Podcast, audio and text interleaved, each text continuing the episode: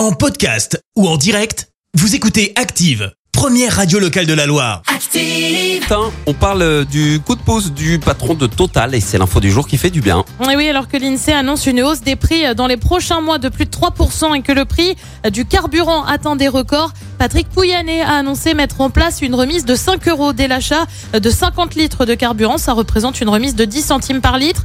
Mesure mise en place dans les 1150 stations du groupe situées en zone rurale. Autre coup de pouce, mais ça concerne cette fois les usagers du gaz. Ils recevront un chèque de 100 euros. Ça concerne les 200 000 abonnés de Total Énergie en situation de précarité.